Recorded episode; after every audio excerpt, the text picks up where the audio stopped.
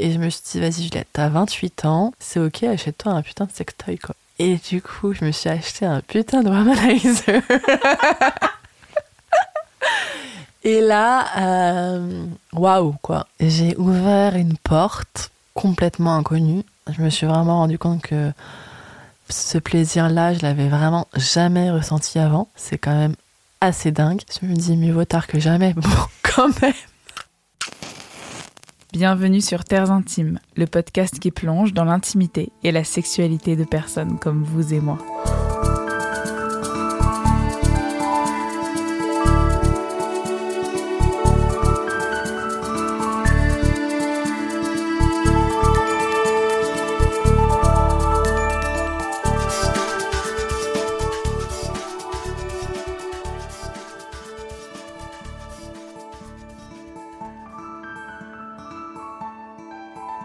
Bonjour à toutes et à tous, j'espère que vous allez bien et que vous êtes bien installés pour ce nouvel épisode de Terres Intimes. Ce podcast a été créé par Juliette Servera, c'est-à-dire moi-même, dans l'objectif d'explorer les sexualités, les corps et les intimités avec joie et conscience. Si vous aimez ce podcast et que vous souhaitez le soutenir, je vous invite à vous y abonner sur votre plateforme d'écoute favorite et à lui mettre un maximum d'étoiles.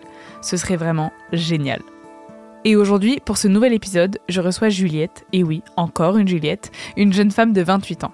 Nous nous sommes croisés au cours de nos études avant de nous perdre de vue à cause du confinement et du début de notre vie professionnelle, puis nous nous sommes retrouvés sur Instagram et nous avons fait un cercle de femmes ensemble. Tout est allé assez vite. Juliette a participé au cercle de parole que j'ai organisé en avril et une semaine plus tard, elle a répondu à une story Instagram dans laquelle je demandais si une personne souhaitait participer à Terres Intimes. Donc avant toute chose, je voulais la remercier de s'être lancée dans cette aventure toute nouvelle pour elle. Juliette est une jeune femme à paillettes. Elle passe son temps à sourire, a les yeux qui pétillent, fait un métier qui a du sens pour elle et n'hésite pas à parler de sexualité avec des mots crus et pleins de tendresse. Entre Juliette, on s'est donc très bien entendu. Dans mon petit salon, avec nos tisanes et une grande envie de partager nos vies, on a sorti les micros et réalisé cette interview remplie de douceur. Ensemble, nous avons parlé de la difficulté de grandir sans éducation sexuelle, de sexualité passionnelle, des applications de rencontres et du ghosting, du mythe autour du plaisir vaginal et clitoridien, de masturbation et du bonheur que c'est d'apprendre à prendre soin de soi. Je vous souhaite une très bonne écoute. C'est parti. Bonjour Juliette. Bonjour Juliette. Comment ça va? Tu te sens bien? Super bien. Merci beaucoup d'être euh, venu chez moi pour un petit dîner, des gâteaux Cyril Lignac. Les gens vont penser que je suis sponsorisée Cyril Lignac parce que j'en parle à tous les épisodes, mais je suis juste un petit peu idée fixe avec la gourmandise.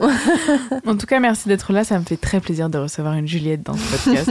Sachant qu'on s'est, on s'est rencontrés il y a plusieurs années, mais on s'est perdu de vue et on s'est retrouvés euh, pour des cercles de femmes et pour parler de, de sexualité, qui est notre sujet préféré, j'ai l'impression. Ouais. Donc, euh, merci beaucoup d'être là. Et euh, donc, pour démarrer ce podcast, c'est la première question. À quel âge as-tu commencé à te poser des questions sur la sexualité?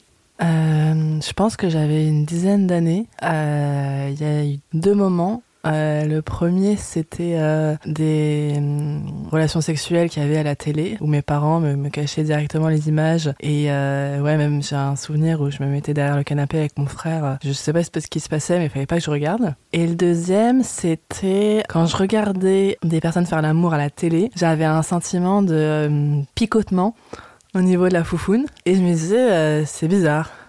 Qu'est-ce qui se passe Et en même temps, je me posais pas plus de questions que ça. Juste, euh, je trouvais ça euh, agréable. Euh, je me touchais pas. Juste, euh, je laissais le moment. euh, je laissais le moment couler. Et je me rappelle même que cette série, c'était Desperate Housewives. La Grand moment. américaine. Est-ce que tu en as parlé à tes parents à un moment donné de parce que tu dis que tu te posais pas beaucoup de questions, mais est-ce que t'en parlais un peu avec euh, tes parents? Est-ce qu'ils t'en ont parlé eux? Alors, euh, pas du tout. Euh, vraiment, j'ai vraiment eu aucune éducation là-dessus. Euh, J'en parlais à ma cousine, qui elle-même en parlait à, son frère. Euh, j'ai un souvenir d'avoir vu, euh, je sais pas, une dizaine de capotes un jour sur le bureau de mon frère, qui a du coup deux ans de plus que moi. Euh, et je me suis dit, ah, il s'est passé quelque chose. Mais en même temps, bon, qu'est-ce qui s'est passé, je ne sais pas. Et euh, ce souvenir aussi où je suis euh, donc allée chez la gynéco. J'avais une quinzaine d'années parce que du coup j'ai pris le Roaccutane et donc t'es obligé de prendre la pilule avec. Euh, et ma mère qui me dit, voilà, maintenant c'est aussi contraceptif. Mais aucune idée, quoi. pas plus de détails, pas plus d'explications, pas de conversation sur la sexualité. Non, vraiment, euh, aucune, aucune discussion. Elle savait que j'étais vierge aussi à ce moment-là. Alors, je sais pas comment elle savait. Et j'avais eu un bouquin quand même sur la puberté avec euh, les différentes formes de seins, différentes formes de chatte, les, les poils qui poussent, qui t'expliquent un peu comment ça fonctionne quand t'es une femme. Mais c'est vraiment tout. Ce n'est pas beaucoup, mais euh, est-ce que ce... Enfin, j'ai deux questions par rapport à ce que tu viens de dire. C'est euh, la première, c'est comment ça s'est passé euh, le rendez-vous chez la gynéco? Parce que finalement, de ne pas avoir d'explication, bah, je trouve que ça peut être un peu perturbant. Enfin, moi, j'ai pas du tout de souvenir de mon premier rendez-vous chez la gynéco. Je me demande si c'est pas de la mémoire sélective. Et ma deuxième question, c'est si ce livre, en fait, sur les poils, ça t'a quand même un peu apporté sur ton corps? Alors, je vais répondre à la deuxième en premier. Euh, si ça m'a clairement apporté ce livre sur la puberté, parce que déjà en plus il va te dire euh, si t'as un sein qui pousse plus vite que l'autre c'est ok, si t'as des seins qui sont pointus plutôt que c'est ok. Euh, c'est un peu des questions que tu te poses quand même quand t'es quand ado et que t'as ton corps qui change. Donc ouais, je me suis dit ouais c'était c'était sympa, je dirais peut-être pas jusque là, mais j'ai appris quelque chose. Et ce rendez-vous chez la gynéco, euh, ouais, j'en ai pas un souvenir incroyable. En plus, c'était une personne qui était plutôt assez âgée. C'était la gynéco de ma mère. Aujourd'hui, j'ai une autre gynéco. D'ailleurs, euh, je me suis comparé un peu leurs pratiques et je me suis dit, ah oui, genre, euh, bah, elle me, me, cache avec une serviette. En fait, tout simplement, ça, ça fait du bien. moi, juste, elle m'avait dit, déshabille-toi. Très bien, et tu te mets là et il va se passer ça. Et t'as un frottis. Et puis oui c'est un peu brutal quand même. Mm. euh, touche les seins pour euh, voilà pas savoir si t'as des, des petites euh, des petits cancers des trucs sympas. Mais c'est tout. Et puis ma, ma mère était dans la dans la salle d'attente. Et voilà je suis sortie. Et comme si de rien n'était quoi. Moi je trouve ça fou parce que je trouve ça fou qu'on nous demande de nous déshabiller entièrement. Ouais. là j'ai une gynéco qui me dit par quoi tu veux commencer? Donc je choisis si c'est le bas ou le haut. Et après quand j'ai fini le bas par exemple bah je remets le bas mm. et j'enlève le haut et en fait, euh, j'ai une amie euh, qui est assez âgée, qui ne veut plus aller chez la gynéco parce qu'elle a été un peu. Euh, elle a dit Mais moi, mon corps, je l'accepte pas, je l'aime pas. Alors qu'elle me demande. elle s'est sentie humiliée, en fait, de devoir se mettre à nu comme ça. juste pour appuyer le fait que je ne comprends pas ces pratiques. Et aujourd'hui, ta deuxième gynéco, tu te sens en sécurité avec elle? Déjà, elle est plus jeune. Je sais pas si je me sentirais en sécurité, si je me sens en sécurité, mais déjà, c'est vrai que ça m'a marqué le premier rendez-vous où elle m'a pas, enfin si, elle m'a dit déshabille-toi, mais elle m'a donné une serviette. Euh, oui, elle a caché mes seins, elle, a regardé d'abord mon sexe et ensuite elle a, caché mon sexe et regardé mes seins. Et c'est vrai que je me suis dit, bah, ah bah c'est cool en fait de faire ça comme ça quoi. Ça fait du bien, même si euh, aujourd'hui j'ai pas de problème avec mon corps et je me sens bien dans mon corps, mais c'est vrai que surtout à l'adolescence, euh, ça aurait été sympa de me dire un truc comme ça quoi. Un petit peu de douceur en fait. Un petit peu de douceur. T'as grandi avec euh, quelle vision de la sexualité? Parce que t'en parlais pas trop avec. Euh, bon, t'en parlais pas du tout avec tes parents, mais t'as peut-être grandi avec un certain imaginaire ou une idée, ou est-ce que t'as juste grandi avec ce tabou? Euh, Non, j'ai grandi avec ce grand point d'interrogation. Qu'est-ce que c'est? Avec ces imaginaires oui, autour de la télé, enfin des, des, films, avec du coup quand même, bon ça ça arrivait plus tard, mais du coup mes premiers rapports sexuels. C'est clairement euh, les premiers, mes premiers rapports sexuels qui ont formé euh, ma sexualité. Avant, c'était vraiment les cours d'SVT, euh, bah, cette gynéco, et, et oui, c'est tout quoi.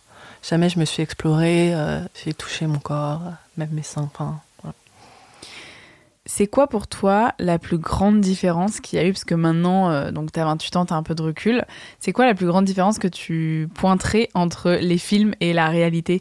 Parce que la personne, euh, Camille, que j'ai invitée euh, juste avant, on a fait l'interview, elle disait que elle, c'était tous ses fantasmes, en fait, c'était écroulé quand elle a vu ce que c'était vraiment. Donc, est-ce que toi, il y a eu un choc ou une prise de conscience de mais c'est pas du tout ça en fait, ou justement tu as vécu des, des relations sexuelles assez alignées avec ce que tu avais vu à la télé? Euh, non, c'était clairement pas aligné. euh, c'est fou à quel point tu vas déjà en plus tu vas montrer une image de la femme euh, qui se fait plaquer au mur, qui se fait pénétrer directement. Et ça, c'est la femme, elle va être au plus haut de son kiff à ce moment-là. Alors qu'en fait, pas du tout, quoi. C'est pas du tout cool, quoi, quand il t'arrive ça. moi, j'ai envie de douceur et de sensualité. Et du coup, non, il y a eu un petit fossé. Après, les deux hommes que j'ai eu au début de ma sexualité étaient pour le coup, euh, enfin, c'était vraiment des relations très passionnelles. avec beaucoup de douceur, qui ont euh, qui m'ont vraiment permis de grandir sur, euh, sur ces sujets-là. Avec eux, du coup, mais pas toute seule. C'est une transition assez parfaite parce que j'allais te demander est-ce que tu peux me parler de, de ce que toi tu considères être euh, ta première fois? Et de tes premières expériences et euh, comment tu les as vécues, si tu t'es sentie bah, accompagnée par euh, les hommes. Donc, euh, de ce que tu me dis, j'ai eu l'impression que oui. Est-ce que tu pourrais nous raconter ça? Alors, je sortais, enfin, en cachette. J'avais même vraiment compris pourquoi on était sortait en cachette. Avec un, mec, du coup, qui était au lycée avec moi, enfin, en internat, qui était dans l'année d'au-dessus. Et ma première fois, du coup, je l'ai fait donc à une soirée chez une euh, copine, euh, où on dormait tous sur place. Et moi, c'était clairement écrit d'avance que j'allais dormir avec ce mec-là.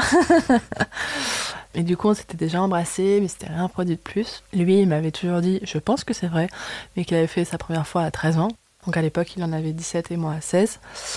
Et du coup, j'en ai un souvenir où, euh, ouais, il était très doux. Ça commençait souvent par des papouilles, par des bisous. Et ensuite, euh, rapidement, ça allait plus loin, mais je sais plus si on en avait parlé avant ou s'il m'a demandé mon accord pendant.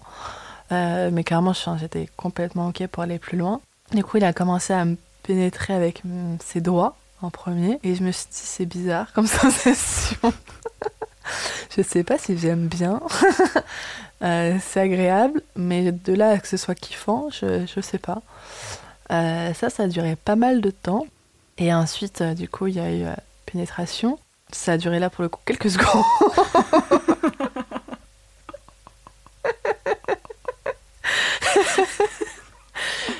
Et, et je me suis dit, bon, bah, tout ça pour ça. Vraiment, j'étais là, bon, ok. Euh, et après, j'ai un souvenir. Du coup, en plus, on avait fait ça en cachette, parce qu'on était chez, mes, chez ma pote et tout. Et euh, j'ai un souvenir de nous fumant une clope après, qui me disait, ouais, on n'en parlera pas aux autres et tout, parce qu'on avait un grand groupe de potes. Et donc, pareil, ça devait rester secret. Et du coup, euh, on, on s'est. Ah oui, j'ai oublié un petit détail, c'est que les draps étaient tachés de sang. Parce que du coup, bah, c'était ma première fois. Donc, rapidement, ma pote chez qui j'ai dormi, elle a été au courant. Et, mais par contre, j'ai pas du tout eu mal. Vraiment, euh, Mm. j'en ai, euh, j'en ai pas un bon souvenir. Enfin, genre, c'était pas du tout pris mon pied, mais euh, j'ai pas du tout eu mal. Et, euh, et après, j'ai une relation assez, assez passionnelle et assez électrique avec ce mec. Du coup, je dirais pas qu'on a, on a été en couple parce que ça a clairement jamais été le cas. Euh, mais on s'est fréquenté euh, pendant ouais, pas mal 7-8 ans, quand même.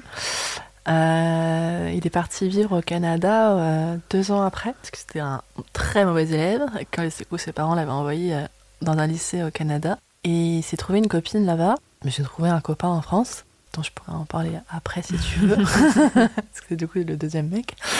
Et il revenait du coup deux fois par an, à l'été et à Noël. Et à chaque fois qu'il revenait, on se voyait et on couchait ensemble. Et ton, ton Voilà. mec était au courant et sa meuf était au courant ou pas? Non. alors, Ah, du coup, alors au début, euh, au début non, parce que ça a duré quand même pas mal de temps. Moi, je suis restée 3 ans avec euh, du coup le deuxième mec, et lui est resté euh, au moins 6-7 ans avec cette meuf. Et en fait, euh, au début, on se voyait et euh, c'était juste parce qu'on était hyper proches, qu'on avait plein de potes en commun. Mais en fait, rapidement, entre nous, c'était très électrique. J'ai un souvenir où vraiment je me disais, mais c'est pas possible, Juliette est amoureuse de cette personne, enfin de l'autre personne. Et en fait, le- juste le fait qu'il me touche la main, ça me rendait complètement folle, quoi. Je... C'était ouais, très passionnel. Du coup, oui, j'ai trompé mon mec à plusieurs. euh, Non, mais attends, je disais pas ça pas avec du jugement. hein. non, non, je Et plus, est-ce qu'on va aller dans le sujet de la relation libre? Non. Bon, bah, on revient dans le non-sujet de la Mais euh, après, on a, on a tous un peu ces expériences euh, au début. Enfin, et puis Ouais. après, de toute façon, tu vis tes expériences et basta, il n'y a pas de jugement à avoir dessus. Mais est-ce que. euh, parce que la première fois, en fait, t'as fait ta première fois et t'avais Mm. jamais eu de contact sexuel. C'était la première fois que quelqu'un touchait ton sexe. Ouais. Et, la- et donc, la première fois où quelqu'un l'a touché, il a été pénétré tout, Ouais. tout de suite. Comment ça s'est. Est-ce qu'il y a eu une amélioration après par rapport à, à tes sensations? Parce que tu me disais que c'est très électrique donc finalement ton désir il s'est construit tes sensations elles se sont construites. Parce que moi j'ai souvent cette euh, j'allais dire cette image c'est pas une image c'est j'en discutais avec ma sœur qui disait mais le sexe d'un tu vas me dire ce que t'en penses mais le sexe d'un mec bah il peut le toucher depuis qu'il est petit il le tripote donc plus ses sensations ont pu se développer et souvent, le vagin, on n'a pas passé des heures à le tripoter quand on était petite. Et donc, c'est comme si toutes les sensations se développaient. Donc, toi, c'est ce qui t'est arrivé avec ton, ton j'allais dire ton premier partenaire, mais enfin, avec cet homme. avec ce jeune homme. euh, oui, tout à fait. Euh, c'est vraiment lui, je dirais, qui m'a euh, éduqué, euh, où j'ai les mots branlé, sucé, doigté, tout ça, ça a pris du sens en fait avec lui j'entendais beaucoup au collège. Je me disais, mais ça veut dire quoi? Et oui, clairement, j'ai fait euh, toutes mes premières folies euh, de, de, désir, mais intenses, avec ce mec, parce que du coup, euh, bah, quand il rentrait du Canada, on pouvait ni aller chez lui, ni aller chez moi. Donc c'était rigolo. On se voyait donc dans un bar, et puis rapidement, on se rendait compte qu'on pouvait pas se quitter l'un comme l'autre. Donc il y a eu des fois où on est resté ensemble dans la rue jusqu'à 10h le lendemain, à faire du coup euh, plein de trucs olé olé dans la rue. Euh, et puis ensuite, euh, rapidement, on a pris des hôtels. et donc au début, je me dis non, non. Et au fait, au bout de 3-4 ans, je savais que j'allais voir et qu'on allait coucher ensemble dans un hôtel. quoi. Ah, autant, autant un peu de qualité. Enfin, oh, que ça va arriver, c'est peut-être plus agréable un hôtel qu'une rue. Après, je ne sais pas. Complètement. Mais du coup, ouais, pour en revenir à ta question, euh, ouais, c'est clairement lui qui a eu euh, cette euh, vision sur mon corps et qui a, qui a mis du plaisir avant que moi j'en mette et que je mette même ce mot-là, en fait, sur mm. ce mot qui prenne sens pour moi. Comment ça se passait? Parce que tu, tu me dis que votre relation est devenue électrique, mais en fait, mm. au début, parce que tu devais sentir ce désir et cette électricité et en même temps tu couchais avec lui et t'avais pas beaucoup de plaisir. Ouais. Mais en fait t'as été rappelé par cette électricité et petit à petit ça s'est développé. Petit à petit le plaisir s'est développé sans problème. T'en fais pas, ça s'est très très bien passé.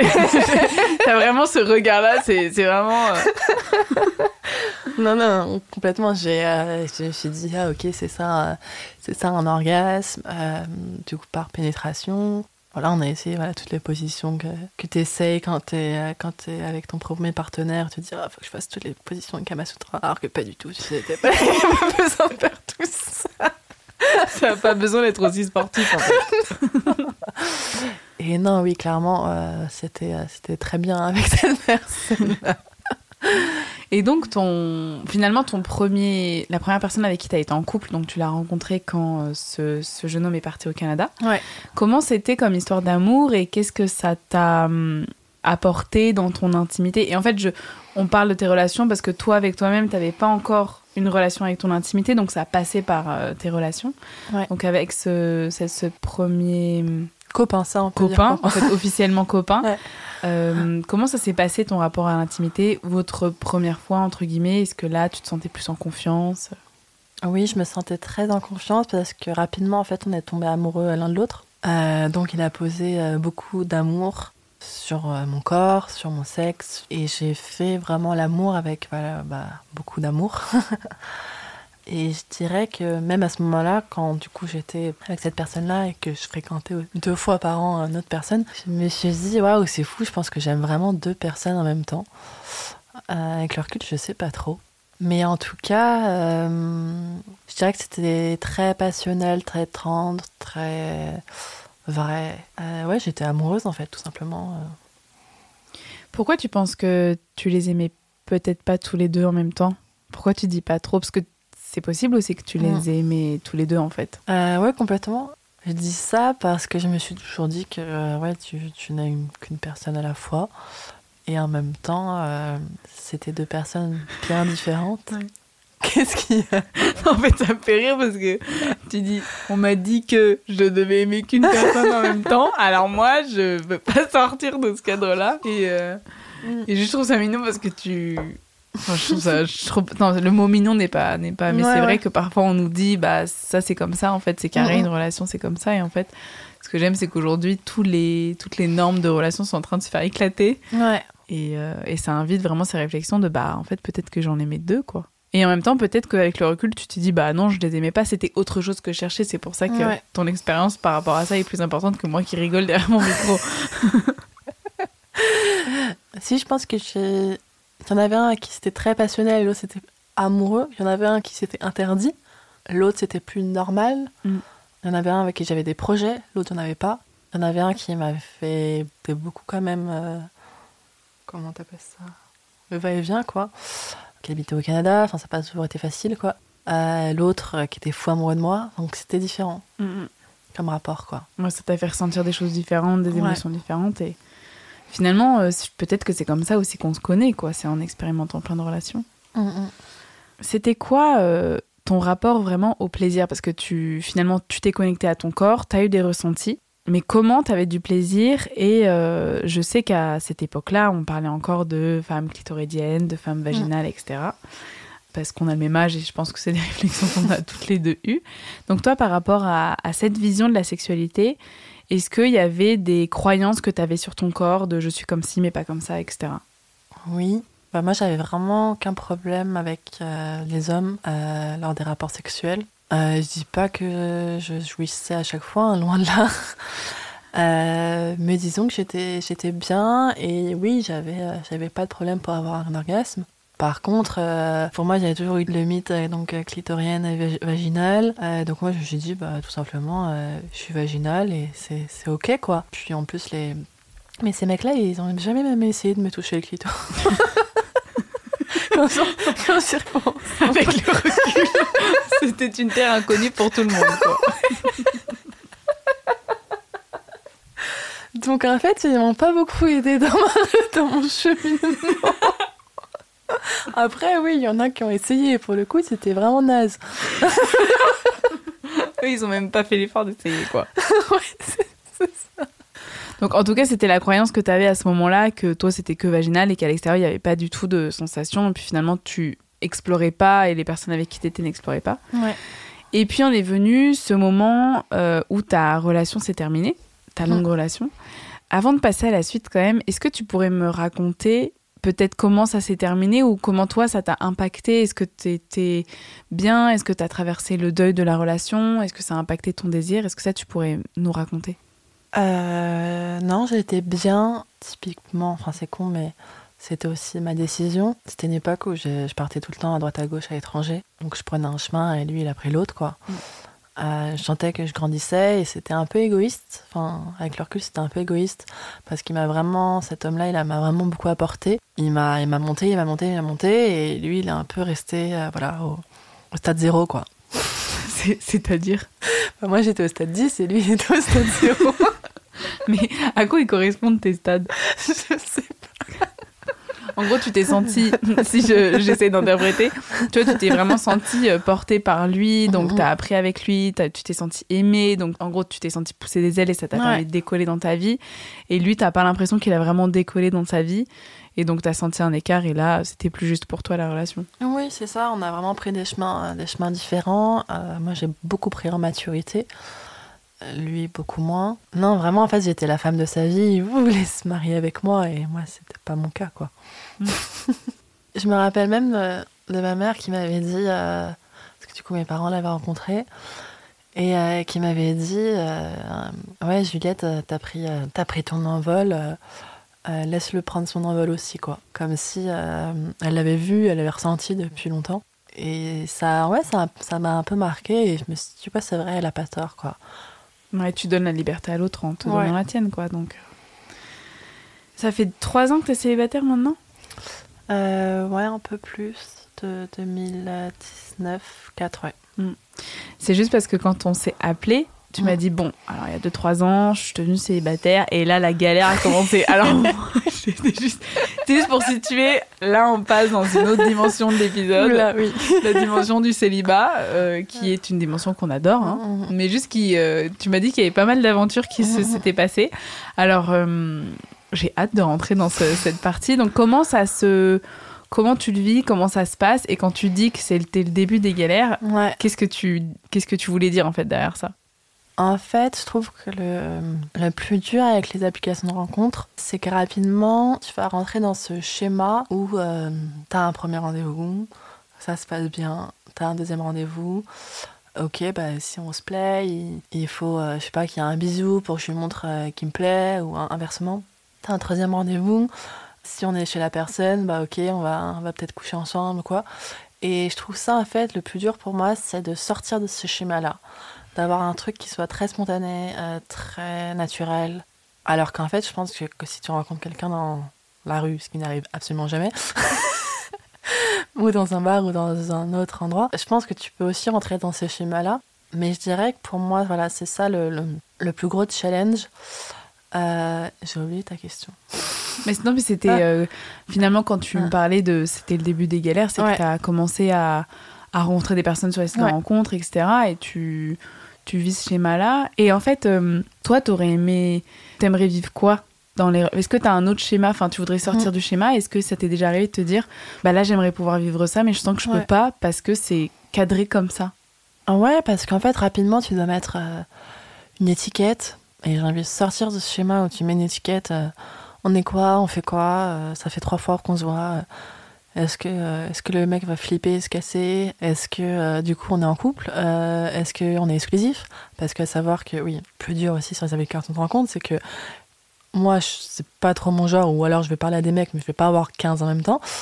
genre, ça suffit, un seul, c'est déjà beaucoup, beaucoup de temps, beaucoup de temps passé dessus, et beaucoup de temps à discuter, à voir si le mec te plaît, et puis à aller au rendez-vous. Et les mecs, dans 95% du temps, euh, ils vont soit voir plusieurs nanas, soit au moins parler à plusieurs nanas. Du coup, il faut aussi, tu vois, avoir ce, ce truc-là en tête, que tu n'as évidemment pas tout le temps. Quand le mec te plaît, tu te dis, bah, on est exclusif, alors qu'en fait, pas du tout.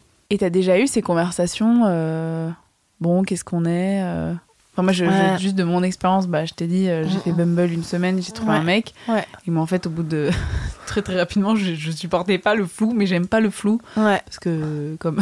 c'est juste que je rigole parce que la dernière fois, tu... on a eu une conversation, on a vu que j'étais un peu rigide. Bref, et tu vois, c'est typiquement le genre de truc où j'aime pas le flou, donc j'évite des conversations. Et donc, toi, t'as as déjà eu ces conversations et en fait, qui se sont pas où tu sentais que ça braquait le mec et tu te dis mais juste est-ce qu'on pourrait pas juste être un peu naturel et arrête de se prendre la tête? C'est ça que t'aurais aimé? Oui. Et en même temps, la seule fois où je me suis dit euh, ce mec me plaît, vraiment on a eu on a fait un, premier rendez-vous incroyable chez moi, c'était le confinement. C'est éclaté, on a dansé, on a chanté, enfin hyper naturel et trop kiffant. Après oui, on a couché ensemble et on s'est revus plusieurs fois pendant au moins six mois. Euh, je me suis dit, avec ce mec, c'est trop naturel, c'est trop bien. J'avais peur, en fait, d'avoir cette discussion de on est quoi, on fait quoi, et d'être déçu et que le mec se barre. Et en même temps, aujourd'hui, c'est cette euh, rencontre-là qui, aujourd'hui, me pousse à tant communiquer et tant vouloir, euh, au bout de quelques fois que je vois le mec, me dire, bah, on est quoi, on fait quoi, quoi. Parce que ce mec m'a marqué, parce qu'il a fini par me ghoster. Pour une autre nana, je pense qu'il voyait avant, enfin, pendant qu'on se voyait. Et du coup, je me suis dit, putain, Juliette, euh, c'est trop besoin de communiquer et de dire, de dire les choses. Et, euh, et peu importe, en fait, euh, pour mettre une étiquette ou pas, juste, si t'es pas exclusif, c'est ok aussi. Enfin, faut arrêter de penser que les meufs, elles veulent toujours se marier. Enfin, c'est insupportable, quoi.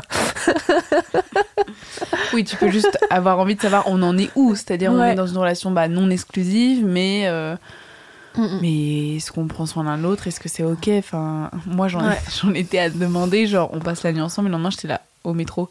On s'embrasse, on s'embrasse pas, ah c'est quoi la règle et tout? Et moi, ça me stresse. Ah, et, euh, et, on me dit, euh, alors ce qu'on m'avait dit, c'était, mais il n'y a pas de règle. Moi, ça me stresse, donc en fait, je suis là à demander au gars, est-ce que je t'embrasse ou pas? Et il me disait, oui, oui, tu peux. Ah bah super. Et en fait, j'avais besoin de cette clarté. et, euh, et en même temps, je pense que Bon, moi, je sortais de ma relation depuis près très longtemps, donc euh, je pense que je me disais, bon, bah, Inch'Allah, euh, je lui dis ça, et puis à la limite, il se barre. Mais avec le recul, ça m'aurait un petit peu embêté qu'il s'en aille. Alors, je suis plutôt contente qu'il soit, soit resté. Mais c'est vrai que, c'est vrai que quand j'ai posé la question en mode, bon, on est quoi, on fait quoi euh, moi, j'étais pas spécialement dans une recherche d'exclusivité sur le moment, mais je voulais au moins savoir si bah, lui voyait d'autres personnes, parce que j'en avais pas vu depuis qu'on s'était rencontrés. Et c'est vrai qu'avant, je me dis, oh, ça peut être la conversation qui éclate tout, quoi. Et je trouve ça. Euh, je comprends quand tu dis, bah, finalement, c'est dommage de, mettre autant de pression sur ça, et en même temps, bah, c'est une conversation qui doit arriver. Ouais, complètement. Et en même temps, t'as envie que le truc soit naturel et spontané, et en même temps, euh, oui, t'as- enfin, au bout d'un moment, vous partagez des moments hyper intimes, donc il faut euh, avoir cette discussion, quoi. Peu importe si le mec est exclusif ou quoi. Encore une fois, c'est pas ça la question. Et c'est ça qui m'insupporte en fait, c'est que rapidement le mec il se dit, elle s'attache, euh, ça y est, elle veut qu'on ait une relation sérieuse. euh, du coup, il prend de la distance ou alors il va même te ghoster. Alors que non, quoi. Enfin, juste euh, de la clarté, c'est bien aussi, quoi. Juste une conversation d'adulte en fait. Ouais, c'est ça. Juste deux adultes qui parlent parce qu'ils ont couché ensemble, entre autres. Et c'est sur quoi d'autre que tu as développé ton, ta communication Est-ce que c'est vraiment juste sur ça ou tu sens que Mm. tu communiques beaucoup plus sur d'autres choses aussi? Euh, non, il y a eu un, un rapport avec un mec aussi qui s'est euh, très mal passé où euh, bah, j'en avais pas envie quoi. J'ai couché avec ce mec et j'en avais pas envie. Sauf que sur le moment, euh, je me rendais même pas compte. Je pense que j'en avais pas envie. Juste, bah, on s'est retrouvés chez moi, on, on se datait, on a couché ensemble. Alors, c'était la deuxième fois qu'on avait couché ensemble. La première, ça s'était bien passé. C'était pas l'extase non plus, mais ça s'était bien passé. Et là, du coup, ça se reproduisait, sauf qu'il y avait plus du tout la même connexion qu'il y avait eu la première fois. Et je me rappelle, ouais, vraiment, tu vois, euh, étoile de mer complet, le mec euh, qui fait son truc et qui dort après. Et, et moi, je lâche les larmes et je me dis, c'est bizarre. Il se barre après et, et après, ouais, j'ai clairement fait un break des applications de rencontre parce que je me suis dit, en fait, c'est pas ok ce qui s'est passé, ce mec qui m'a marqué et euh, ouais, j'ai un peu envie de, de prendre du temps pour moi Mm. avant de voir quelqu'un d'autre, quoi. Et donc aujourd'hui, tu aurais envie de. Finalement, la communication que tu as envie de, de construire, c'est avec toi d'être plus en Ouais. contact avec ce que tu ressentais et ce que tu ressens aujourd'hui? Ouais, j'aurais clairement. euh, bah, ce mec-là, j'aurais dû lui dire euh, Mec, euh, j'ai pas envie de coucher avec toi, quoi. C'est pas parce qu'on a déjà couché ensemble une fois Mm. qu'on doit coucher ensemble à ce moment-là. En fait, c'est ce, c'est ce, ouais, ce schéma, en fait, que je pense que je voulais euh, voilà, remplir, alors que. euh, enfin, ce devoir, ouais, d'une certaine façon. Alors que finalement, je- j'avais pas envie de coucher avec ce mec. Mm. Et ça s'est même reproduit, enfin, pas aussi vénère que celui-là, mais cette façon dont, que t'as de. où tu te retrouves sur la personne et tu penses que le mec te plaît, t'as un rapport, etc. Encore une fois, purement euh, pénétration, clairement. Euh, c'était plus ou moins cool. Moi, je me disais, vas-y, j'avais envie de faire l'amour et tout. Bon, au final, c'était nul sur tous les, tous, tous les sujets. Et du coup, je me suis dit, mais en fait, avec le recul, je me suis dit, mais pourquoi j'ai eu ces rapports-là? Ils m'ont absolument rien apporté. Que ça soit pour moi, sexuellement. Et puis, euh, même, j'avais. Ça s'est arrêté à chaque fois avec ces personnes-là. Je me rappelle même plus pourquoi. Et ça m'a rien apporté, quoi. Tout simplement. Donc, pourquoi j'ai fait ça? Enfin, je- Juste pour cocher une case, euh, juste pour. euh, parce que la femme est tellement sexualisée aujourd'hui qu'elle doit euh, absolument. euh, je sais pas. Elle doit répondre un peu aux attentes, quoi. C'est Ouais. je date. C'est ça. Est-ce que tu es sur les applications de rencontre aujourd'hui? Ouais. Et comment tu te sens? Est-ce que de, de ces expériences et euh, d'un travail personnel dont on parlera, ah, attention spoiler, comment tu te sens par rapport à ça? Et est-ce que euh, tu sais plus ce que tu veux vivre et, hum, et tu te sens avoir plus de ressources pour le vivre? Et comment tu te sens par rapport à, à toi? Euh, non, je me sens bien. Euh, typiquement, j'ai eu deux, deux relations dernièrement qui se sont bien passées pour deux raisons différentes. Euh, la première, c'est euh, un mec que j'ai fréquenté plusieurs fois. Euh, on s'est retrouvés chez lui. Je lui ai dit ça allait plus loin et je lui ai dit non, j'ai pas envie de coucher avec toi. Et là, j'étais yes. j'ai fait un step et parce que je me- rapidement, en fait, je me suis dit, mais en fait, je suis chez lui. Déjà, j'étais pas du tout dans mon mood. Enfin, moi, c'était pas forcément une hyper bonne période à ce moment-là pour moi. Et je lui ai dit non, il a complètement compris. On a dormi ensemble, on s'est fait des câlins, des bisous et c'était top, quoi. Mhm. Et j'avais juste besoin de ça, c'est tout simplement. Et la deuxième personne, c'est bon, ça s'est un peu moins bien fini parce que euh, il a arrêté de me répondre aussi, ce bâtard. Euh, mais j'ai une relation, euh, enfin relation non, c'est un rapport euh, où il est venu chez moi et on, a fait l'amour et pour le coup, euh, oui, c'était euh, c'était génial alors qu'on s'était vu ouais, deux trois fois max et c'était super. Et en fait, quand il est venu chez moi, je me suis dit est-ce qu'on va coucher ensemble, est-ce qu'on va pas coucher ensemble? Et je me dis, vas-y, te prends pas la tête par rapport à ça, juste euh, fais au feeling et, et fais ce que t'as envie, quoi. Et euh, aujourd'hui, ce mec lui parle plus, mais je suis ok avec le fait que je suis quand même couché avec lui et que j'ai quand même passé un bon moment, quoi. Ouais, c'était juste pour toi sur le moment. Ouais. Et on en vient un peu au sujet vraiment chiant du date, Mm. le ghosting. Ouais. Et donc toi, tu l'as vraiment, c'est pas un mythe. non, mais parce que moi, je me dis, c'est pas possible. Ouais. Ah non, Enfin, mais je comprends si. pas le délire. Ouais. Euh, si, si, ça m'est arrivé plusieurs fois. Euh, au début, tu te dis pourquoi ça m'arrive à moi? Surtout quand ça t'arrive plusieurs fois, tu vas te dire est-ce que je me remets en question? Est-ce que j'ai fait quelque chose qui allait pas? Euh, Et en fait, au final, rapidement, c'est le même schéma où le mec, euh, il sent que tu t'attaches et il flippe et il se casse. Tout simplement, au lieu d'avoir une putain de discussion. Juste de dire, ok, c'est trop tôt pour moi, ou ça me va pas, c'est pas juste, et juste Ouais. il arrête de te répondre. Complètement. Euh, le, bah, le dernier mec, là, euh, on devait se voir euh, tel, tel jour, et le jour, euh, il- je dis, je lui demande si on se voit, et le mec ne me répond pas. Il ne m'a toujours pas répondu. Et là où je suis assez fière de moi, c'est qu'il y a une époque, j'aurais pété un câble, j'aurais envoyé une dizaine de messages, je pense, pas en l'insultant, mais pas très contente. Aujourd'hui, euh, je suis assez apaisée par rapport à ça. Juste, euh, je me dis que, en fait, euh, c'est souvent le même schéma où ce, mec-là, je sais pas dans quel mood il est, mais en tout cas, il est pas dans le mien. Euh, des poissons dans l'océan, il y en a 50 000. Et juste, euh, s'il me ghost une fois, il me ghostera toujours. Et enfin, il ghostera toujours des meufs, en tout cas. Et ouais, ça dégage, quoi. C'est tout. Ça dégage direct. et que même s'il revient, ça dégage. Ouais. c'est sûr que ça t'apprend à être dans l'instant présent quand tu vis les. Enfin, j'imagine, de- Ouais. quand tu vis le date, de dire, bon, bah là, euh, toutes les décisions que je prends, celles qui sont juste pour moi maintenant, mais. Mais ça a l'air d'être une sacrée galère, quand même. Ah ouais. Ah non, mais. Et encore, enfin. Ouais, je dirais le, bah, le premier mec là qui, euh, qui m'a vraiment pas répondu, ouais, je me suis vraiment énervée. Et euh, je dirais qu'aujourd'hui, je suis plus, j'ai plus du tout ce sentiment de, ouais, de vraiment être énervée par rapport à ça, parce qu'en fait, je me rends compte à quel point c'est tout le temps présent Mm. et à quel point, bah oui, je suis sur les applications de rencontre, donc en plus, j'augmente cette chance en fait. Enfin, Ouais. c'est pas, une chance, mais Cette probabilité. cette probabilité que ça soit plus fréquent. Et en même temps, euh, voilà ce que je te disais, quoi, si le, le mec il met plus d'une semaine à te répondre, euh, que ça soit pour vous voyez ou pour répondre à un comment ça va, bah, ça dégage en fait. Mm, mm. Ça dégage, c'est quoi, c'est tout. C'est euh, comme ça. Et, euh, je sais pas, c'est les mecs de notre génération, non. Je pense que c'est un mec bien en plus. Enfin, tous les mecs que j'ai fréquentés, euh, au final, c'était des mecs euh, bien. C'est juste que, je sais pas, ils se sentaient pas dans la relation, ils ont flippé. au lieu de dire les choses, ils ont juste disparu, quoi. En fait, c'est ça le plus difficile dans le ghosting, Ouais. c'est que tu ne sais pas. Tu ne peux que faire des suppositions. Et en fait, euh, au début, tu vas aller chercher l'information, mais en fait, ça te fait plus de mal à toi. Et parce que là, le mec, il va jamais te répondre au final. Mm. Et du coup, ça sert à rien d'insister. Et c'est ça que, tu, con- enfin, que moi, j'ai appris. C'est qu'en fait, euh, si tu t'acharnes à vouloir euh, avoir absolument une réponse, déjà, la réponse, elle va pas te plaire. Et en plus, le fait de t'acharner, ça va prendre beaucoup d'énergie. Bah, cette énergie, mais là autre part, quoi. Mm, mm. Le mec, il la- la mérite pas. C'est vraiment un truc qui m'avait marqué. euh, J'avais euh, donc je commençais sur les applications de rencontres et euh, je commençais à parler avec des mecs. Bon bah en plus j'étais motivée donc j'étais là, allez go.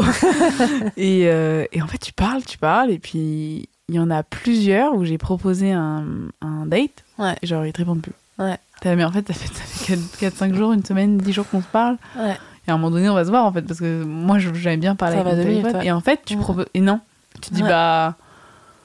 Et je, ça n'a rien à voir avec le ghosting, c'est un Ouais. petit niveau, mais je me dis c'est tellement des, des, des. Je comprends pas ce qui se passe. Dans le, pire, ces c'est quand ça m'est déjà arrivé de parler à un mec et le mec supprime le match. Tu ne peux rien faire. T'es juste en mode Oh waouh, c'est d'une violence. voilà. Moi, ça active les blessures du rejet. Enfin, moi, ça ne me plaît pas du tout. non, c'est quand même. C'est challengeant en tout cas. Ouais. Mais euh, est-ce que tu pourrais, euh, quand même, pour finir sur cette parenthèse de dating, sur euh, un peu euh, l'un de tes best dates ou euh, l'un de tes meilleurs souvenirs, vraiment un truc que tu t'es dit, bon, ouais, c'est drôle et ça, c'est ça, c'est une belle histoire. Bah en fait, déjà, je me suis rendu compte que je datais tout le temps les mêmes types de mecs. Vraiment le même profil. Euh, brun, euh, écolo, qui, faisait- qui fait du vélo. Mais vraiment, tous ils font du vélo. Euh, un peu plus âgé que moi. Le meilleur date, bah, clairement, c'est ouais, le. Bon, le mec a fini par me ghoster, mais c'est ce mec qui est venu chez moi pendant le confinement où on a dansé comme des malades, euh, on, a, on a chanté. euh, à un moment, on a commencé à danser ensemble, donc nos, nos mains se sont, se sont touchées et rapidement on s'est connectés l'un à l'autre et on, a fait l'amour vraiment toute la nuit. Bah, je le connaissais pas et c'était quand même trop bien. Euh, niveau connexion, mais aussi niveau plaisir. Et je dirais, euh, avec le recul, ouais, que c'était clairement le. Enfin, je me suis vraiment trop éclatée avec ce mec-là, genre, je veux dire, sexuellement comme, comme fun. Ça fait comment quand tu fais l'amour toute une nuit avec un homme? C'est-à-dire, tu fais l'amour, il s'endort, tu refais l'amour? Est-ce que ça t'embêterait de, de raconter un peu comme. Un peu ce qui s'est passé euh, Ce qui s'est passé, c'est que bah, on s'est embrassé. Euh, à l'époque, j'habitais dans un tout petit studio. Donc, bon, le canapé était collé au, lit, quoi. Donc. Euh, T'avais quand même de la place pour un canapé et un lit. oui. dans un bon mètre carré. Et du coup, on est tombé sur, euh, sur mon lit. On a commencé à faire les préliminaires. Euh, le 6-9, très longtemps. J'ai vraiment un souvenir assez intense de ce moment-là. Puis après, on a fait l'amour sauvagement. Clairement. En fait, c'est pas qu'on s'est arrêté à recommencer, c'est que bah, déjà, il durait vraiment longtemps. Je me suis toujours demandé d'ailleurs comment faisaient les mecs quand ils. Je me suis dit, le mec ne jouit pas ou le mec n'éjacule pas vu qu'il n'a pas joui. Alors que si, quand tu vas poser cette question-là au mec, il va te dire, c'est pas parce que j'ai qu'à que je jouis pas. Mais bon, bref, il s'avère que ça a duré vraiment beaucoup de temps. Après, on n'a pas fait ça toute la nuit non plus, mais ça a duré bien 3-4 heures, ouais. Nice. ouais, plutôt cool. Surtout pour un mec que t'invites chez toi pour la première fois, quoi. Ouais et tu vois pour la première fois. Enfin, c'est assez fou. Intense. ouais, c'est bon. c'est le, c'est le cas de le dire. tu me disais tout à l'heure que donc tu me parlais d'un, date et que tu as eu une période un petit peu euh, compliquée et euh, que à cette période-là, tu euh, t'es un peu tournée vers l'intériorité, le travail sur soi. Et euh, j'avoue que moi, c'est vraiment des sujets qui me passionnent. Et donc, je voulais savoir si tu pouvais me, me parler de, de, ce que ça t'a fait, en fait, de, de voir quelqu'un, parce que je crois que tu as vu quelqu'un, de ce que ça t'a fait, de à quoi tu t'es connecté et euh, ce que ça a changé en toi et pour toi. Euh, déjà, je suis arrivée dans, bah, dans cet endroit, dans le cabinet de, cette femme. je me suis effondrée en larmes dès le début parce que euh, je me suis dit, oh, waouh, c'est trop cet espace-là dont j'ai besoin. Cette femme qui est en face est spécialiste, c'est son métier de m'écouter, d'analyser ce que je vais dire, d'avoir un espace ouais, pour moi, pour parler, que ce soit pas mes amis, parce que j'ai plein d'amis euh, où je parlais de ces sujets-là, mais ils m'écoutaient, mais là c'était différent, quoi, d'avoir vraiment cet endroit où euh, cette femme elle a creusé des sujets, d'autres, rapidement elle a creusé dans mon enfance d'ailleurs, c'est un peu flippant. Et après, euh, je me suis mise au yoga aussi. Euh, j'ai décidé de prendre soin de moi. C'est passé donc par, par le corps, par, par le sport et par cette thérapie que j'ai fait donc avec cette femme. Et ensuite, j'ai décidé de partir donc un mois en Espagne en tant que volontaire, donc dans un lieu de retraite de yoga. Ah, donc j'étais hyper contente, j'avais besoin de prendre de la distance par rapport un peu à tout ce qui se passait euh, dans ma vie à ce moment-là. Et du coup j'étais volontaire, donc euh, je faisais du, beaucoup de yoga, mais je travaillais aussi dans le jardin. Euh, j'ai écouté beaucoup de podcasts. j'ai lu beaucoup de bouquins. vraiment, le monde s'est arrêté et c'est trop ça dont j'avais besoin.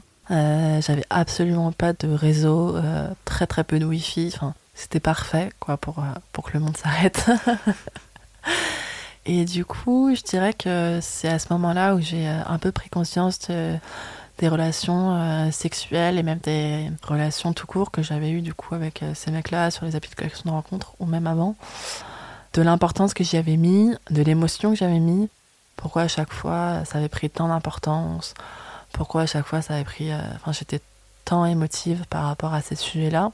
Et du coup, dans ces podcasts, ces bouquins, j'ai découvert un peu tout ce qui est donc euh, la sexualité qui est plus consciente, remettre donc de la conscience sur sa, son, rapport. Et c'est vrai que je me suis dit, mais euh, en fait, ça, ça veut dire quoi? Déjà, prendre soin de soi, ça veut dire quoi? Prendre soin de son corps, ça veut dire quoi?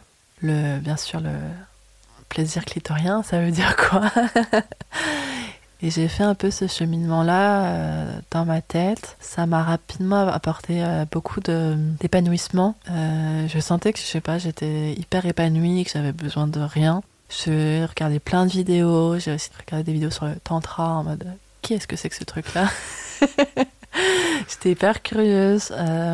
et j'avais envie, je me suis dit, voilà, les prochains rapports que j'ai envie d'avoir, de construire avec quelqu'un, c'est des rapports même si, euh, encore une fois, ce sera pas l'homme de ma vie. euh, voilà, aujourd'hui, je sais, je sais pas si euh, j'ai envie de me marier ou même d'avoir des enfants, mais euh, j'ai envie d'avoir des rapports qui soient plus euh, sincères et plus conscients, euh, notamment liés à la sexualité, où je me, compte- je me suis rendu compte que du coup, j'avais eu des rapports euh, bah, pas ok, quoi, tout simplement. Et, euh, du coup, j'en suis ressortie euh, hyper épanouie, complètement. euh, euh, je, vibrais, quoi. J'étais. euh, non, j'étais vraiment dans un, dans un super mood, dans un super mood de paillettes, avec des paillettes dans tous les sens. Je rayonnais et je sentais aussi que ça se ressentait. C'était un petit rayon de soleil, que j'étais bien dans mes baskets, quoi. J'étais heureuse. Et bah, quand t'es autant heureuse et autant épanouie, généralement, tu fais des belles rencontres. Et c'est ce qui s'est produit, du coup, euh, sur un, paquebot, enfin un ferry, en entrant du coup de, de Majorque jusqu'à Barcelone, où j'ai fait donc cette rencontre avec un, un Allemand sur la terrasse du, du, ferry, donc complètement euh, inattendu, où euh, j'étais euh, en train d'écouter ma musique tranquille. Ce mec voilà vient, vient s'asseoir à côté de moi. Il me baragouine une phrase en espagnol que je comprends à peine parce que le mec ne savait pas parler espagnol. Rapidement, je lui dis ouais, tu peux switcher en anglais. Il me dit ok. euh, ah, je pensais que tu étais espagnol. Moi, la dernière fois que je suis venue à, Barcelone, j'y suis allée qu'une fois, c'était pour le concert de Manfred Hansen. Euh, donc là, j'enlève mon deuxième écouteur et je regarde. Je lui dis t'as dit Manfred Hansen Il me dit oui, oui. euh, J'y suis allée il y a deux ans. Il me dit ah putain, mais c'est mon groupe préféré et tout. et donc là, je me dis ah ce mec est intéressant. Puis au fur et à mesure qu'il parle, je me dis en fait ce mec est très beau. J'avais même pas en- envisagé en fait. J'étais tellement dans mon monde euh, où j'étais bien quoi. J'avais besoin de personne. Et ce mec est, est venu rajouter une petite touche de paillettes à mes petites paillettes. Rapidement, on a parlé. On avait aussi plein de sujets en commun. Bah, le mec était aussi écolo. Il faisait pas du vélo cette fois. et, euh, et puis on, arrive euh, à Barcelone. Et là, donc lui, il était allemand et donc il était venu de. Ah, il avait fait le trajet Allemagne-Barcelone en, en voiture. Et du coup, il m'a dit Oui, si tu veux, je peux te rapprocher de ton hôtel. J'avais mon énorme sac à dos. Autant te dire que j'ai dit Ok. donc là, on regarde où sont nos hôtels. Et c'était à 5 minutes à pied. Oh C'est genre Barcelone, tu vois, c'est pas Rouen. c'est une grande ville. Donc là, je me dis, oh waouh, trop sympa. Donc, euh, je monte dans sa voiture. Une belle baraque, une belle baraque, n'importe quoi. Une belle euh, voiture. En plus, moi qui suis pas du genre sensible, je me suis dit, putain, sympa.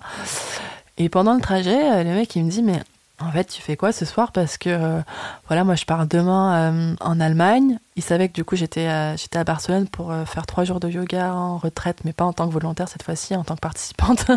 donc, je faisais full yoga pendant trois jours. Et c'est cool, c'était la veille où j'arrivais. Et donc, je, dormais dans un dortoir de 12 dans un hostel, quoi.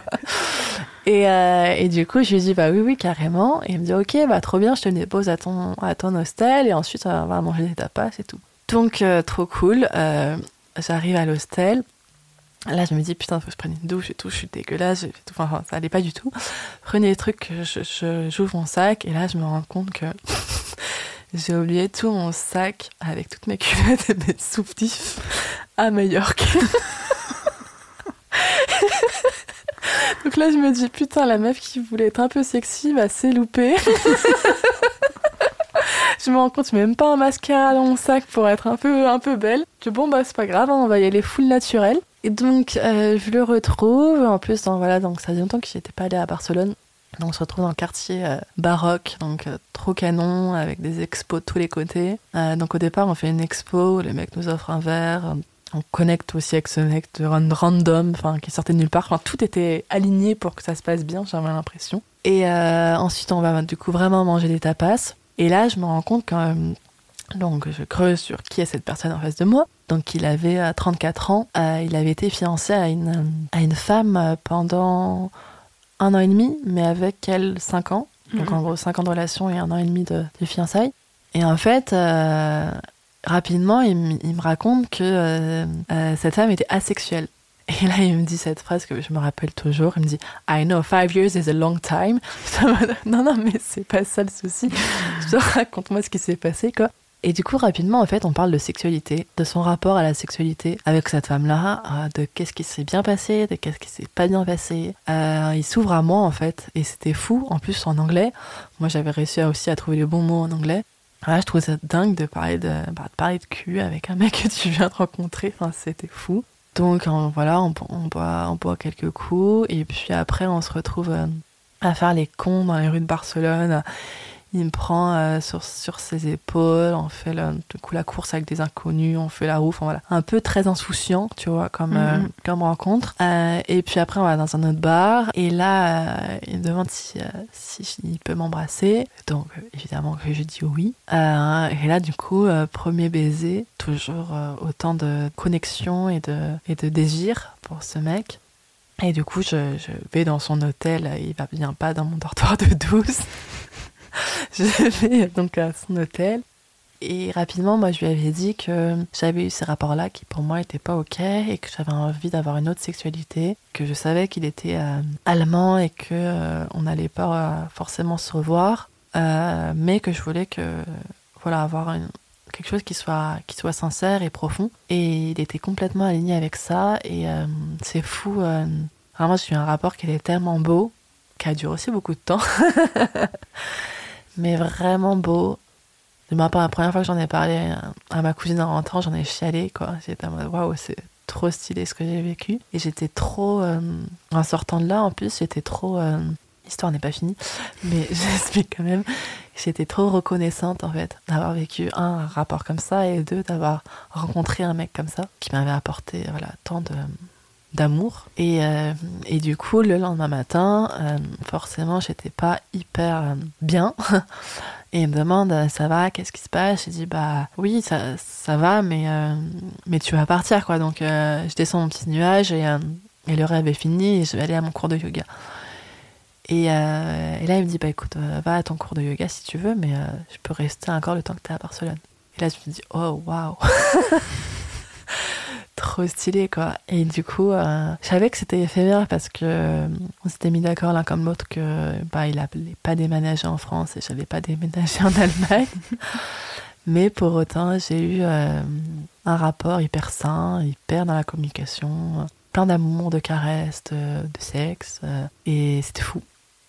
Et ce mec m'a vraiment beaucoup apporté et je dirais que ça a vraiment conclu en fait ce petit road trip. Je me suis fait je me suis dit que j'allais prendre soin de moi et bah ça a vraiment conclu en beauté quoi.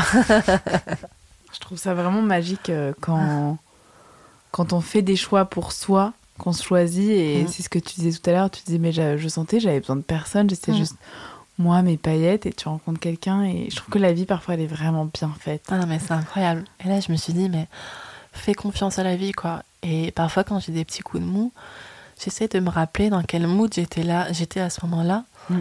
Et euh, qu'est-ce qui m'a apporté autant de bonheur? Et c'est hyper important, quoi. Mm. Moi-même, je me suis visée à moi-même.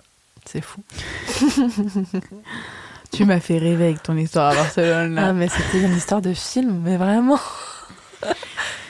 Et tu penses que tu pourrais euh, juste me parler un peu, si c'est ok, de par rapport à l'asexualité Parce que c'est mm. vrai que comment, parce que lui n'étant pas asexuel, euh, sans rentrer trop dans son intimité, mais comment en fait quel équilibre ils ont trouvé ou pas trouvé ou qu'est-ce qu'ils cherchaient? Bah Après, il n'est pas non plus rentré dans les détails. Euh, il m'a juste dit que elle, elle, avait pas envie de faire l'amour, quoi. Que lui, euh, il en avait envie, qu'il avait voilà beaucoup de désir pour elle et qu'il le vivait un peu comme euh, il le vivait, ouais, il le vivait clairement mal. Mm. Et alors que pourtant ils étaient, ils étaient amoureux, enfin ils étaient quand même fiancés. Et, et ils ont fini par se séparer d'un commun accord. Ça a clairement pas été l'élément déclencheur, mais bon, je pense que ça en faisait partie quand même, quoi. Ça doit vraiment être un équilibre délicat. Et il y a des couples qui sont dans cette dynamique-là. Et c'est vrai qu'il faut que je trouve quelqu'un qui aimerait être interviewé sur ce sujet. Mais juste parce que comment tu crées une intimité et comment tu. Justement, comment tu reçois pas ça comme un rejet, mais juste comme la personne est comme ça, ça veut pas dire qu'elle m'aime pas. Et, parfois, c'est dur de pas tout mélanger, en fait, par rapport à ça. Mais bon, en tout cas, c'était juste. Je me suis permis de te demander parce que ça m'a. ça m'a interrogé. Donc, tu as pris soin de toi. Tu as découvert la sexualité plus consciente ou la sexualité en présence, c'est-à-dire vraiment avoir conscience de est-ce que j'ai envie de faire ça, qu'est-ce que je fais quand je fais ça? Ça a changé ton rapport aux hommes finalement parce que tu vas plus vers des personnes qui prennent soin de toi ou en tout cas qui résonnent avec tes envies. En tout cas, t'oses communiquer tes envies. Et ça, c'est pas facile du tout. Donc, euh, vraiment. Ça passe ou ça passe pas, mais j'en ai rien à faire. Je le dis. Bah bravo, parce que c'est pas, je trouve, en tout cas, pas si facile. Même aujourd'hui. Enfin, dans mon histoire de femme, je vois que le non n'est pas toujours facile à exprimer, même quand je suis en sécurité. Donc, je, je, je... bravo de le dire, vraiment. Et euh, tu m'as dit que ça avait changé ton rapport à ta foufoune. oui. J'allais continuer la, la, question et j'ai senti le. C'est bon, là j'ai compris, je sais où je vais. Donc je te laisse, je, te laisse enchaîner. Bah, ça fait quelques années quand même que je me dis. Euh, je sais que. Enfin, c'est pas que je sais que c'est un mythe sur clitorienne vaginale, mais je sais qu'il y a un souci là-dessus. Je sais qu'il y a des, enfin, il y a des hommes qui ont, essayé de, voilà, de me caresser le clito et ça me faisait rien. J'ai essayé moi-même de me caresser le clito plusieurs fois, hein, avec des imaginaires, euh, vraiment plein de fois. Hein. mais franchement, je me suis dit, j'ai un souci, quoi. Donc, je suis rentrée dans ce mythe, bah voilà, je suis vaginale, quoi. Et à un moment, bah, mes 28 ans, en ayant discuté un peu avec une copine avant, qui est elle, pour le coup, hyper sextoy depuis longtemps, depuis très longtemps, euh, je suis passée dans une boutique de sextoy et je me suis dit, vas-y Juliette, t'as 28 ans, euh, euh, c'est ok, achète-toi un putain de sextoy, quoi. Et du coup, je me suis acheté un putain de womanizer. et là, waouh, quoi. J'ai j'ai ouvert une porte, euh, donc complètement inconnue. Je me suis vraiment rendu compte que ce, plaisir-là, je l'avais vraiment jamais ressenti avant. C'est quand même assez dingue. Je me dis mieux vaut tard que jamais. Bon, quand même. Heureusement que j'ai eu du plaisir avant ce womanizer. mais quand même. Et, euh, et, je me rappelle de cette pote qui m'avait dit, mais tu verras, euh, ça, peut durer vraiment quelques secondes, parfois ça peut faire mal et tout. Et je me rappelle, ouais, de m'être dit, mais euh, ouais, déjà, ça peut durer vraiment quelques secondes. Et, et le ISO, c'est vraiment pas mal. je me rappelle vraiment l'avoir utilisé, mais vraiment pas longtemps. Maintenant, je l'utilise plus longtemps. Enfin, j'ai un peu appris sur ce que j'aimais, ce que j'aimais pas. Enfin, non, ce que j'aimais tout court. T'aimes tout, mais t'as des préférences. mais par contre, avoir mis euh, Britney Womanizer a foncé moi après. Genre, j'ai ressenti ce sentiment d'indépendance et de me dire euh, waouh, en fait, c'est ça vraiment, avoir, avoir du plaisir, se caresser. Et euh, j'ai plus besoin de mec, quoi. Genre, euh, je me suis dit, ça se trouve, avant, je couchais avec des mecs euh, pour avoir du plaisir, parce que j'avais l'impression d'être en manque de sexualité, de plaisir, d'orgasme. Et maintenant, en ayant voilà, découvert cette autre forme de plaisir, bah, je me suis dit, oui, j'ai plus besoin de personne. Et en fait, je me suis fiée à moi-même, donc euh, le jour où il y aura quelqu'un qui s'ajoutera à ce plaisir-là, il faut vraiment que ça soit un plaisir qui soit bien et bien pour mon bien-être aussi. Parce que maintenant je suis ok quoi avec mon plaisir et que j'ai besoin de personne.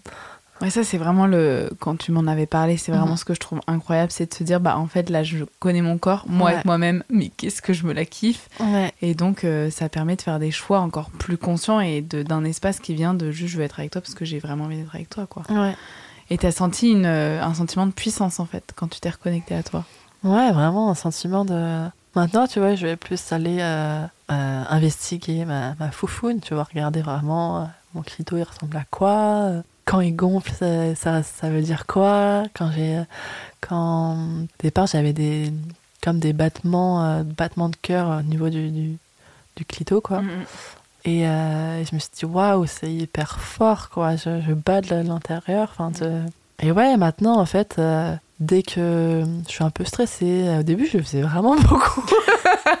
bah, 28 ans à rattraper, hein Et euh, maintenant, euh, voilà, dès que ouais, j'ai envie de prendre du temps pour moi, ça passe aussi par ça, quoi. Mm, mm. Ça va passer par voilà, le, yoga et s'écouter et tout ça, d'autres choses, mais aussi, ouais, clairement, par la masturbation. Oh, j'adore vraiment. C'est assez fou quand même. Ah ouais, ouais. Non, mais il y a vraiment une libération qui se fait. Euh, et je trouve, ce que je trouve génial, c'est que tu ne parles pas du tout de culpabilité par rapport à la masturbation. Il y a certaines personnes qui peuvent en parler. Et Mm. euh, là, ça a vraiment l'air d'être Oh my god, j'ai découvert un truc, les piges, je sais pas si vous êtes d'accord. Mais en fait, ce qui est le pire, c'est que euh, au lycée, je pense que j'étais une des premières à parler de cul quand même avec mes copines, euh, même avec ma cousine. Euh, J'ai certains souvenirs où elles m'en ont parlé, mais elles m'ont jamais dit en mode tu sais pas ce que c'est, fais-le quoi, insiste parce que Mm, c'est vraiment bien. Et j'aurais aimé euh, qu'il y ait quelqu'un de mon entourage euh, qui me dise mais euh, c'est vraiment très cool, il faut vraiment que tu, que tu investigues plus. T'es vraiment passé, euh, j'ai l'impression, par rapport à ton parcours, d'une sexualité euh, pas mécanique, mais en tout cas, il n'y avait pas cette conscience, et même toi, par rapport à ton corps, cette écoute de toi-même. Et là, tout ce que t'as fait, les cheminements et les décisions que t'as prises, c'est une sexualité qui est consciente, qui est épanouie ou, ou qui est éclairée. Ouais. Et tu prends soin de toi, que ce soit avec le yoga, la méditation, les womanizers, il faut tout prendre comme il faut tout prendre. Et même tu travailles sur toi, entre guillemets, le mot travail sur soi, je trouve, mais en tout cas, tu vas plonger dans ton intériorité. Il y a quelque chose, je sais que c'était important pour toi d'en parler par rapport aux émotions, juste. Ouais. Tu m'as enfin, tu m'as dit que tu étais quelqu'un de très émotive et, et avant, tu avais du mal à accepter cette, cette émotion. Ouais. Comment tout ça, ça ça ça t'a permis en fait d'accueillir ce que t'es pleinement? Ouais. Bah, depuis que je suis petite, euh, je suis très émotive, très sensible. Ces relations qui marchaient pas avec des hommes, parfois ça prenait beaucoup d'ampleur, parfois ça prenait juste une journée et je savais que pendant une journée j'allais être mal et le lendemain j'allais être bien. Plus je grandissais, plus je commençais quand même à me connaître à la façon dont j'allais réagir. Euh, mais je réagissais quand même avec beaucoup d'émotions, notamment cette, euh, on en parlera après, mais cet atelier d'art-thérapie. après, je me suis rendu compte que toutes ces émotions, euh, elles faisaient un peu barrage à, vouloir un peu libérer qui je suis. Et en fait, c'est beau d'être touché par, voilà, par la vie et par, euh, par les, les relations qui t'entourent. Il faut juste apprendre à les gérer. Et moi, je sais que par exemple, voilà, cette thérapie, ça m'aide beaucoup. Euh, le yoga, c'est des outils qui, euh, la respiration, respirer c'est bien, mais la méditation, pardon. Exercice de respiration, euh, la masturbation. euh, et ouais, je sens que je suis beaucoup plus apaisée par le fait que euh, je suis ok avec le fait d'être euh, sensible et émotive. Et tu me prends comme ça ou tu me prends pas, quoi. C'est comme je suis. Tu voulais parler tout à l'heure de l'atelier d'art-thérapie, mais moi je suis Ah. intriguée de ce que tu as envie de dire. Mais c'est vrai que je savais Ouais. pas que tu voulais en parler, mais. euh, Non, non, mais ça me. Moi non plus. ok. Euh, parce que, donc, si je pose un peu de contexte, euh, Ouais. j'organise des cercles de femmes, euh, donc une fois par mois et assez régulièrement. Et le dernier que j'ai organisé sur Paris, donc j'ai invité euh, Cindy, qui est euh, assez connue dans ce podcast, qui revient régulièrement, qui est art thérapeute. Et euh, donc, c'était un cercle de femmes où il y avait donc l'art thérapie avec Cindy, de l'hypnose et de la sonothérapie et des cercles de parole. Et on est vraiment allé dans le sujet de l'intimité du rapport au sexe. Et en fait, euh, donc t'étais là. Oui. Et qu'est-ce que t'aimerais euh, partager en fait? Qu'est-ce que ça t'a apporté? Alors, je dirais vraiment, j'en suis ressortie, mais complètement euh, excitée, lessivée. Euh, j'ai fait une sieste, je vais voir une pote, j'ai fait une sieste pendant une heure. je me suis dit, ouais, c'est fou l'introspection que j'ai fait sur moi-même. Et j'en suis ressortie euh, ouais, avec plusieurs trucs. Euh, cet, exercice où tu devais dessiner, je sais pas si je le retranscris avec les bons mots, mais où j'avais vraiment euh, mon, ma petite, mon petit soleil qui essayait de, de grandir et toutes mes émotions autour qui essayaient de faire barrage euh, et qui euh, voulaient pas que mon petit soleil grandisse quoi. Tellement, bah, tellement mes émotions elles étaient perçues par les autres comme quelque chose de mal et ça bah c'est pas ok. J'en suis ressortie aussi avec le fait que c'est toujours les hommes qui ont posé un regard sur mon corps et sur ma sexualité et pas moi. Et du coup, euh, avoir voilà, le regard des hommes euh, sur euh, bah, mon corps et ma sexualité avant le mien, bah, ça fait que c'était toujours un, un mauvais regard. quoi. Mm. Parce que moi-même, j'en avais pas porté un avant. Et j'en avais pas porté un bon, surtout. Et l'importance de ça, quoi. Et je dirais que c'est ça. Et puis, bien sûr, euh, bah, c'est assez lié, mais voilà, mon lien au, fait que euh, bah, me masturber, euh, me toucher, il faut se toucher soi-même avant de savoir euh, comment les autres, euh, ton partenaire, t'as envie qu'il te touche et la relation que t'as envie qu'il de créer avec lui, quoi. C'est vrai qu'on a beaucoup parlé de sexe, fou, de masturbation, plaisir, clito. Enfin, tout le monde a eu un tour de cercle en mode. Alors moi, je jouis comme ça, voilà. Et euh, je jouis comme ça. J'aimerais jouir un peu plus comme ça. Comment je fais C'était, mais c'était génial. C'était. Oh là là, c'est une fille du groupe qui a lancé ce sujet, mais c'est parti. Moi, j'étais là, rapport à l'intime. Je me suis dit, on va être euh, soft parce qu'on sait jamais. Et là, bam, c'est parti dans la technique. Attends, essaye ça, tu position C'était génial. Voilà, et c'est vrai que l'art thérapie nous a fait plonger dans un truc d'intimité assez fou. Mm. Euh, moi, je, voulais rebondir sur ce que tu disais par rapport au, regard des hommes. Et vraiment euh, que j'ai réalisé l'impact qu'a eu la sexualisation et euh, l'objectification que mon corps a eu dans le regard des hommes. Et petit à petit, en grandissant, en vraiment, en vraiment prenant conscience, mais finalement assez tard, après la vingtaine, de l'impact que ça a eu sur moi et de la nécessité de réapproprier, de me réapproprier ce corps mm. et ma vision que j'en ai, et que la vision que j'en ai moi dépasse tous ces regards extérieurs qui ont été envahissants et imposés complètement, quoi. Et euh, ça, je trouve que c'est un vrai sujet dans la réappropriation de soi qui peut passer, et je trouve que c'est tellement lié à tu fais du yoga, tu découvres aussi la puissance et les capacités de ton corps. Tu te masturbes, tu découvres la puissance et les capacités de ton corps. Et en parler, dire non, dire oui, s'écouter, c'est donner de l'espace en fait avec ce regard qu'on a sur ses émotions sur soi. Donc je trouve ça vraiment super important qu'on en parle. Donc merci de, ce sujet surprise que tu apportes. Et en fait aujourd'hui, par rapport à tes émotions, si tu enlèves le regard des autres, donc tu as ce soleil, tu as tes émotions autour, et finalement tu dirais que ces émotions elles font barrage ou juste ces émotions c'est de la continuité du soleil? Hmm. Je dirais que j'apprends toujours à, les maîtriser, à les gérer, mais je les ai acceptés. Hmm. Et ça, c'est un, grand step. Et je dirais aussi que je sais comment je fonctionne, quoi. Que j'ai accepté de. Bah, je suis comme ça, quoi. Je vais pas me changer, personne ne change qui que ce soit. Et oui, c'est tout. C'est... Je suis OK, quoi, avec ça. Avec tout ça, qu'est-ce que tu as envie de vivre aujourd'hui? Qu'est-ce mm. que tu as envie de partager comme intimité avec euh, une prochaine rencontre? Alors, j'ai envie de quelque chose qui soit sincère, naturel. Ça fait un peu rebond sur les, discussions que j'avais au début, mais voilà, réussir à. Je pense que je suis la seule à avoir ce schéma dans la tête. mais voilà, réussir à sortir de ce schéma-là et arrêter de me poser des questions, quoi. Juste euh, faire ce que j'ai envie quand j'ai envie que ça soit sexuellement ou, même envoyer un putain de message si j'ai envie de voir la personne et pas me dire qu'il va penser que c'est trop, ok machin. Et puis euh, avoir euh, une intimité qui soit à deux, que je sais pas, la, mon partenaire il, s'ouvre à moi, comme par exemple là cet Allemand qui s'est ouvert à moi avec son rapport à sa sexualité, mais pas forcément en parlant de cul directement, quoi. Je veux dire tout simplement avoir quelque chose qui soit sincère et profond et, et ouais, naturel. Et tu peux avoir quelque chose comme ça, je trouve, sans forcément être amoureux. Mm. Et c'est aussi ça la différence aujourd'hui, c'est que les hommes sont persuadés que voilà, si tu apportes trop d'importance, etc., tu euh, vas t'attacher euh, ou tu veux te marier, enfin toutes ces conneries-là. Alors que non, en fait, c'est juste envie d'un truc euh, cool, quoi. En fait, on peut avoir des relations avec du respect. Mm. Ouais, on peut avoir du respect, des vraies relations, de l'authenticité, mm. sans être amoureux, juste en étant des êtres humains qui s'ouvrent et se respectent, quoi. Ouais, c'est ça le mot que je cherchais, c'est vraiment le mot respect. en fait, j'ai deux autres petites questions. La première, c'est euh, après toutes ces aventures, c'est quoi ton rapport à ta foufoune? Si tu pouvais lui parler, tu lui dirais quoi? Hmm.